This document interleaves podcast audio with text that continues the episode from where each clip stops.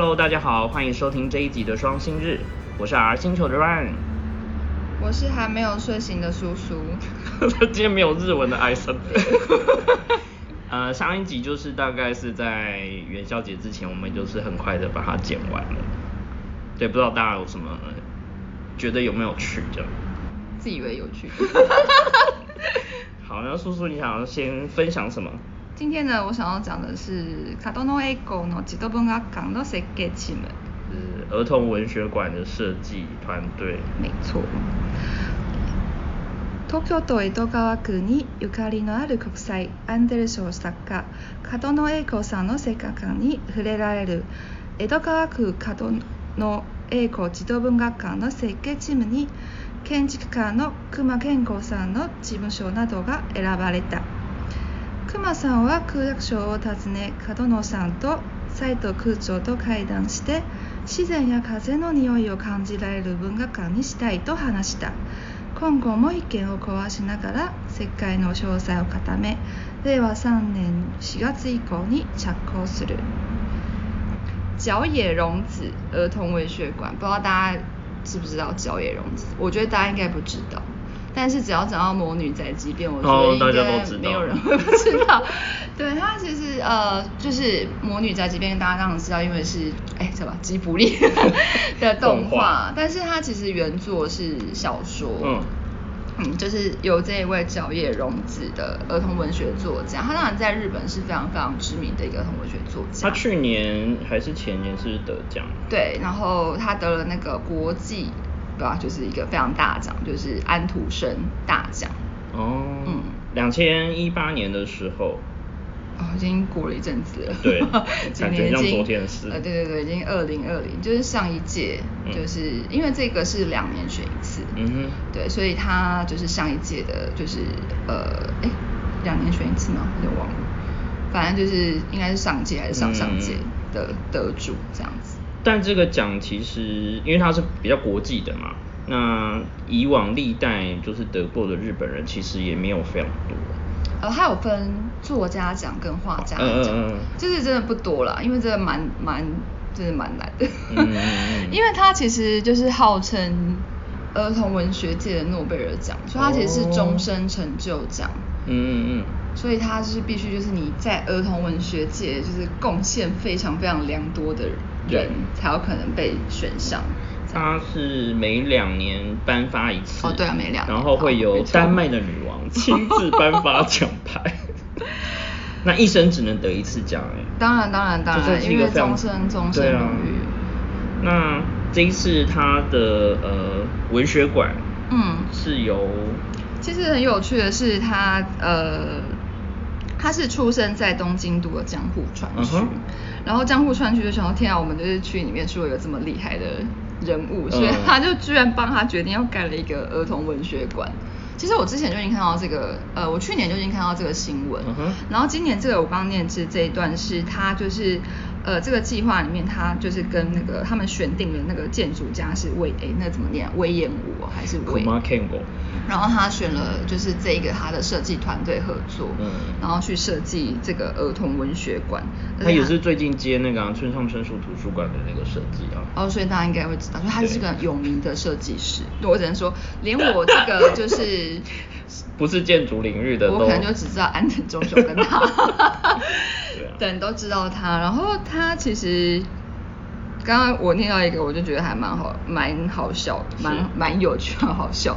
他说他要把它设计成可以感觉到自然跟风的 风的味道的一个空间吗？对，所以其实还蛮期待的。感觉它就是会比较偏环保，或者是说设计是比较用自然的建材。对，因为它其实是在一个公园里面。嗯。它是在那个南葛西的 Nagisa Koen 里面，然后它是预计在令和四年，今年是什么？令令和二年，大概就是后年的时候的四月会开馆这样子。哎，那个。我住南葛西耶。对啊，这是你的那个哎，你的地盘哎，是不是应该要讲一下？哦，我真的必须夸奖一下葛西那边，就是西葛西葛西这一块，就接近那边。西葛西为什么听起来 听起来像在念？对啊，像嗯，它那边有一个非常知名的就是葛西临海公园，然后这个公园非常大，还有一个那个叫什么摩天轮。然后因为我们家住的地方靠迪士尼比较近，所以那个时候每天晚上七点，我就可以从家里的窗户看到迪士尼的烟火。哦，好棒哦！我本来想说，为什么每天都有人在放烟火？到底在搞什么？原来是哦，这很这是 Z t a g 哎，很奢侈哎。然后那边其实公园非常多，因为它有河川，然后有很多纪念馆跟公园。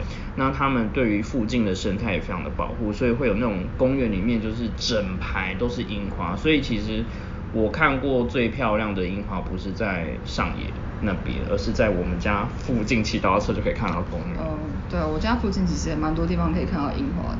就整条，它就是沿着河两道全部都是樱花，所以那边其实还蛮多就呃创艺术创作的人，譬如说陶艺跟什么折扇等等比较传统。是哦，因为我自己这是比较靠西边嘛，因为它其实在已经是不是在千对对对。跟千叶县？隔一条河穿就是过去就就是是千叶县县，因为你们是靠东边呐，我是我们是靠靠北边我是住新宿那边，嗯。所以其实我之前住日本的时候。我好像完全没有踏入过江户川区，嗯。应该就是路过，可能就是要去迪士尼的时候经过 转车。坐，转车一定会对对，经过转车的时候经过，但是所以我知道临海公园那个 A K，但是我好像从来没有就是有啦，好像有一次对，就是台湾节目出出外景的时候，嗯我跟着去，然后好像嗯什么地方江户川区从来没有去过，但是这个地方我觉得我觉得日本真的蛮厉害的，它居然就是。这个这一个馆啊，嗯它预计花的成就是十三亿日币，十三亿日币，十三亿日币，大家可以想象一下是多少钱，而且它的设计，光是设计费就是预估就是一亿两千万日币这样子。哇塞！光一个地方的这种所谓文学馆，它儿童，而且是儿童文学馆哦。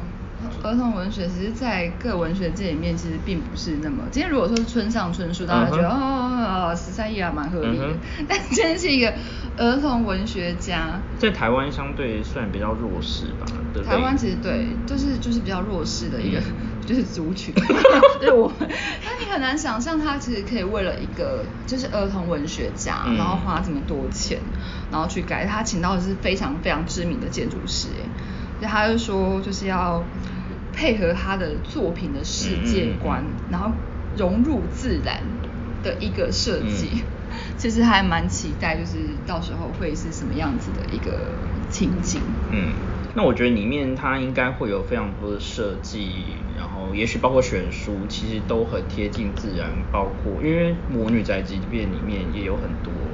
魔女宅急便，其实我们一直都只看到前面那一段，就是吉卜力的那个嗯他翻盘，但是他其实后来还有再出续集，就是他就是琪琪长大之后变成真的是就是十七八岁的少女。嗯对，所以但我们中文版也有出啊，东方出版社顺便打一下那个，大家可以去看，一套四本，就是可以把它看完。四本嗯，它其实蛮多的，它真的是就是小说。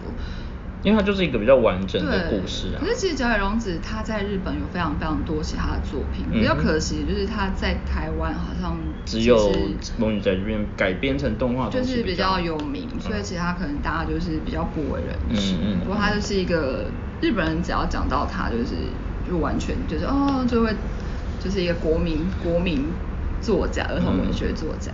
但很难想象，如果今天是台湾，就哪一个就是儿童文学的作家，会有 他的出生县是会愿意帮他盖一个文学馆？嗯，就是桃园其实蛮多儿童文学作家，然后之前有一位就是林中龙，嗯呃，他其实是呃日剧时代出生的，就是受日本教育长大一个儿童文学作家，他当然同时也是国小校长，他其实是身兼就是在教育界跟就是儿童文学界，然后他其实一开始都是用日文创作，然后嗯。之后又是中文，所以他其实是一个贡献还蛮多的一个算是教育家也是创创作者就是中学日语双声道对对对对对。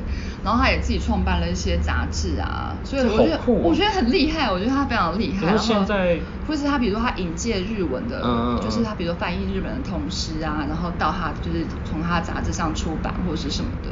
因为他身为教育工作者，所以他很早就意识到这些作品嗯。对于可能台湾或是对于儿童来说是很重要对。，所以其实早期的儿童文学家其实蛮多是这种，就是他可能同时是学校老师嗯。或者校长，嗯。然后又是儿童文学创作者这样子。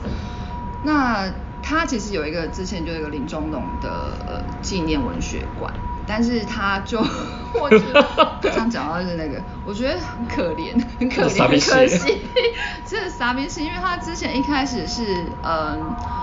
运用了一个国小的呃，就是可能就是闲置空间的教室，然后去呃改装成他的一个纪念馆。但是因为你并不是自己的空间，所以等于说你还是会受制到别人。那那后来好像就是不知道学校发生什么事情，我有点就是 搞不太清楚。然后但后来就是发现说，哎，好像学校就是决定就是那个空间没有要给他们，他们、就是放弃，他们就就出来了，就是就不就是被迫被就赶出来。呃，就是被赶出来，这个就是反正就后来他们就对，然后现在变成说好像也是在另外一个公土的，就是某一楼，然后变成他的就是纪念纪念馆。但是你说他纪念馆，他并没有，好像也没有太多的，比如说像这个，他是完全，比如说什么呈现他的世界观呐、然后怎么样怎么样，他们就只是说哦，就是然后这边是这个纪念馆，然后可能会有一柜是嗯他的作品这样子，然后会有一些他的介绍这样子。我觉得这个就是还需要一点时间，因为包括说，即使他的作品可能某些作品很出色，但是他作品的产量不够，就是你要撑起一个所谓馆，就你要有足够的馆场，跟他有一些重要的东西留下来等等。它的产量是够的，嗯当然就是我刚刚说那位呃林中龙、嗯那那位呃林校校长前辈，就是他其实是产量是非常多，那只是说他离我们现代的时间有有点远，所以其实大家可能不太熟。嗯。那我觉得这也是我们建立这个文学馆的一个目的，就是你去就是因为让它大家重新认识可能会被遗忘，或者说它其实是很重要的，所以更应该要以这件事，因为文学馆的目的不就是为了对，不过我觉得文学馆这个东西，感觉就是很蛮难经营的，是不是？这就是另外一个领域。就是台湾其实应该有蛮多文学馆，但是 好像就是没有一，大家可能都要卖简餐吧，是不是？卖咖啡来就是营运它。因为这个就有扯到，就说那它是就一定是非盈利的嘛？然后非盈利的你要非盈利的话，你要怎么样维持？譬如说这空间场租，然后水电、人事这些，其实是需要一个完整的配套才有办法持续。而且我觉得你有在台湾去逛过什么文学馆吗？我觉得台南湾文学馆 台台湾文学台湾文学馆馆那那是可是是它是国立，它等级不一样啊，它已经有点像国家研究单位了。嗯嗯那我说一般的文学馆都觉得好像有点无聊哎、会不会？就是就是他做的展示，或是觉得好像有点不是那么接地气。我觉得展示他就嗯、我觉得他们会变得只有展示的作用，但它没有达到，譬如说教育，甚至是说它有活企划化、企划这一块，嗯就是大家把经营这件事想得太简单。就是卖简餐，因为他们先卖简餐跟他们文对啊，他们想要人造访人次的这个数字嘛，才能作为所谓评估的标准。那卖简餐卖吃的当然是最快啊，哦可是我觉得还是要回到就是你要如何让大家认识它，跟它到底有什么重要。嗯可能很多进去的人不见得那么熟悉它，真的。所以自然而然，他们在企划的一些东西就不是那么接地气或有趣，甚至对于专业领域的人来说，他不一定会有想要去造访的想法。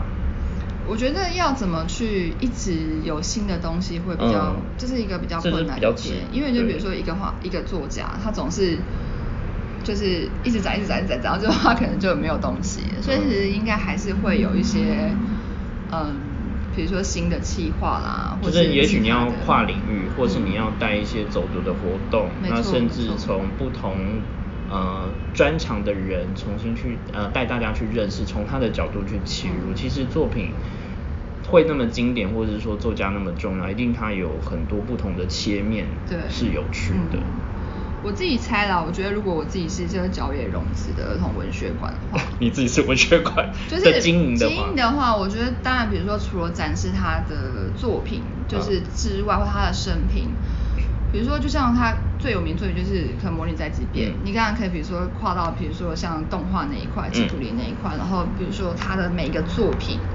他的画家就是他可能会有配合的画家，然后的原画展或者嗯什么，我觉得这其实都是可以去操作的一个面向。或者以他的为主题，然后找不同呃可能不同时代的作家再重新再改编或创作或延伸，对就都可以嘛。嗯因为它其实不只是绘本，它也是就是一散文或什么小说作呃，家。它其实绘本比较少诶，它其实嗯比较多是、呃童话故事，就是文字类的创作。所以这个超可以拿来改编做不同的创作啊，嗯就是嗯有点像用不同的媒材去诠释他的小说作品。这是，对啊，所以我们就期待啦，后年就是后年我们来看一下十四十三亿日币嗯的，可以感觉到风跟自然。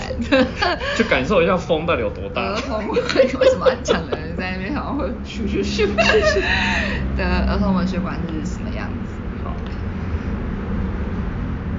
好，那我接着就是分享一则我最近看到跟书店还是有关的新闻。那这则新闻是 Amazon が小規模な書店に仲間卸し実実際に取引業務開始へ。ネット通販大手の Amazon Japan は6日全国の書店からの注文に応じて自社が仕入れ本を卸すサービス仲間卸を今月中に開始すると発表した。購買力の弱い地方の小規模な書店にベストセラーなど売れ筋の本を卸すことで消費者のニーズに幅広く応えるのが狙いだ。ただ実際に取引業務への参入ともいえこれまでの出版流通の在り方に影響が出る可能性もある。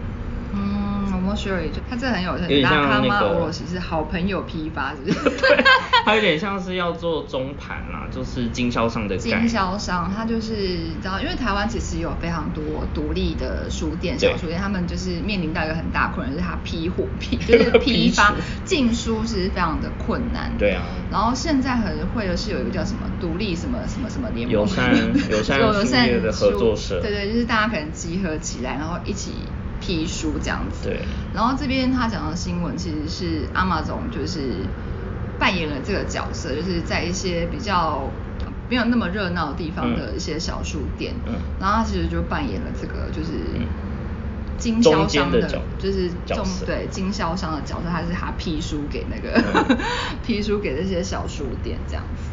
那这一篇文章，我觉得很重要的地方是，就是原本，呃，其实前几年可能大家都会觉得说电商出现了，那线上买书这件事情会对实体的书店造成非常的非常大的冲击，特别是小规模的书店，或我们觉得说是叫独立书店这种对，，就是会把它当做是一个敌人，嗯就是这种比如说竞争对手对啊。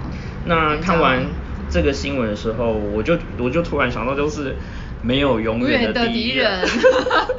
真的，我觉得这个合作是一个非常的正向的一个循环的，因为其实之前大家也会觉得说，天啊，就是我们台湾有博客来就已经够恐怖了，嗯那像日本有 Amazon 这种，你怎么可以打打得过就是 Amazon？对啊，对，那他们其实呃，阿妈总这几年就是包括他们在物流跟所谓呃商品的部分，其实越做越好，就日本这一块。那书的部分其实也占他们呃整体的销售算一个还不错的呃比例，但是呃他们开始去思考说有没有可能再增加更多的收入。那你要怎么样增加收入？就是把我们的 可能是敌人的部分吸收过来，变成你的朋友。那用他们自己的，比如说物流，然后包括说哦，其实这个有点像是，呃，他加入他们这个合作的企划，然后他们中间会有一些分润的制度，就是小书店跟他下单，然后阿玛总帮他去出货到他们的书店。那其实会比，是因为它速度会更快、更直接一点。然后包括说呃出版社，因为有一些可能它不是直接销售给独立书店，有些是都透过那个经经销商。要透过经销商啊。那你的订单数如果不够多的时候，其实有些出版社，像在台湾可能是他会直接去拒绝，没有办法直接从出版社这边拿书。但是现在有一家这么大的电商平台，就是卖书的，帮你去做这件事情，其实会更增加彼此，会是更有利。它运费是无料吗？这个就是看他们分润如何去拆。因为其实 Amazon 它一般人我们买书基本上大部分运费都嗯是无料嘛。对。如果 退货也无料的。哎，退货好像没，哎，退货有没有无料啊？我有点我没有退过货啊，我有哎，好像退货运费好像是要自己出啦。嗯对，但是我觉得这样子对于呃就是小书店来讲，他们其实下单可以更灵活嘛，就不用说哎呀我一定要集到比如十本啊，对对对。或是跟十本人家也不想出给你。然后另外就是，嗯、他们会有更呃，阿玛总这边会跟更多的出版社能够合作，那让一些地方的小书店，因为有些地方的书店是很有自己的经营特色，嗯。包括选书，是那这一块就可以借由阿玛总的力量去跟这些只专出这些类型的出版社进书，让他们可以就是选书的部分可以更专精。那这一块我觉得也是可以更凸显说地方通路的优点。现在投立自己的哦，就是一些经销商会就开始开始要皮皮皮错我觉得这个会影响很大。然后另外一个就是说，呃，独立出呃独立书店有一些他们会自己做出版，然后他们也会有收到一些所谓独立出版的作品，譬如说插画家自费出版，嗯嗯那这一块他们是可以反而是丢到。阿玛总的平台上去做销售，就是这个是双向，嗯就等于说连锁书店买不到的东西，你只能在地方的小书店跟阿玛总上面才能买得到。那这个一定是对所谓自费出版这一块还是有帮助的，然后尤其是网络的铺。当然了，我觉得如果能在 Amazon 上买的话，这样就是方便非常多而且可以 应该可以累积积点数，数，超实际，没错没错没错。对啊，然后嗯、呃再来另外一个我觉得很重要就是后台，就是数据这一块。嗯就是地方上的小书店，嗯、包括台湾好了，其实不一定每一家都有很完整的系统在做这些数据的整理。但是你透过跟阿玛总的合作之后，其实可以完全就是可以直接挪抓到一些数据啊，然后呃可以让这个通路的数据能够被掌握得更清楚。那其实这个对出版社来说是一个很重要的参考，因为可能输出去在地方的小书店，它没有记账，或者是说它可能会点库存，可是那个数字都是好几年、好几年。就是如果你书店要有自己一个进销存系统的话，其实你要维护那个系统，这是一笔很大的钱对，而且还不知道好不好用这样。对，那倒不如就是可以直接跟所谓这样的电商的平台去做合作。那未来如果阿玛总要做一些所谓促销，甚至他们主动有意愿要做一些 campaign 或是嗯。event 的时候，是可以跟各地的小书店合作。真的太有这很强欸。我觉得真的中间的经销商很哦错。我觉得 台湾这边应该是要跟什么陶瓷合作啊，就小书店这边，然后或是跟博客来，我不确定，但是跟成品啊。可以跟成品，因为成品它一方面又是很大的嗯。这种线上的平台，是，然后一方面还有实体店铺，对啊，这个要这样它就看一下台湾这边的反应，我觉得这是一个很重要的参考的呃国外的案例，嗯。那也可以是一个可以值得我们去研究跟观察，因为他们现在今年才刚开始，所以也不知道，因为他们讲说就是 A Q が出る可能性もある，就是就是很保守的讲啦，但是也会有一些不确定性啊，或者是就是说到底多大的影响等等。有一些批也不是批评，就是说啊，你这样子不是就是要取代了那个经销商吗？这个就是他们应该要开始调整，就是你看像线上跟线下做结合，那所谓中间的话，你就不能只有只做中间的事了。对啊，我觉得中间人太安逸了，经销商可能就很安逸吧。 对啊，就反正哎，反正不得不去变化。因为像有一些我知道，像有一些出版社，他们是自己有自己的通路店铺，嗯就是呃像那个共和国吗？对联经啊，哦，对，就是比较大的一些对出版集团，他们里面就会他们自己的一些网站这样子。那日本其实也有，所以就变成说出版社不只有做出版，它还有做销售。那它只剩下网络的这一块还没有健全，所以说其实它已经不再是以前的概念，嗯而是每一个人都可以是很独立的。是，对啊，这就是竞争。我觉得这个合作真的很有趣，我们可以期待一下。期待关注一下，看看接下来会有什么样的反抗的声音出现。会造成什么样子的影响？我觉得看吧，就是大型的，除了阿玛总以外，比如说鸟屋书店，他们也是，嗯或是 MUJI 的书店，嗯这个他们会不会有什么其他的台欧的嗯嗯嗯状况出现？好，以上那就是我今天分享的这个阿玛总的新闻，那就期待我们下一集。嗯，希望今天的内容有比较有趣。好啦，那就这样子喽，下次见，拜拜拜拜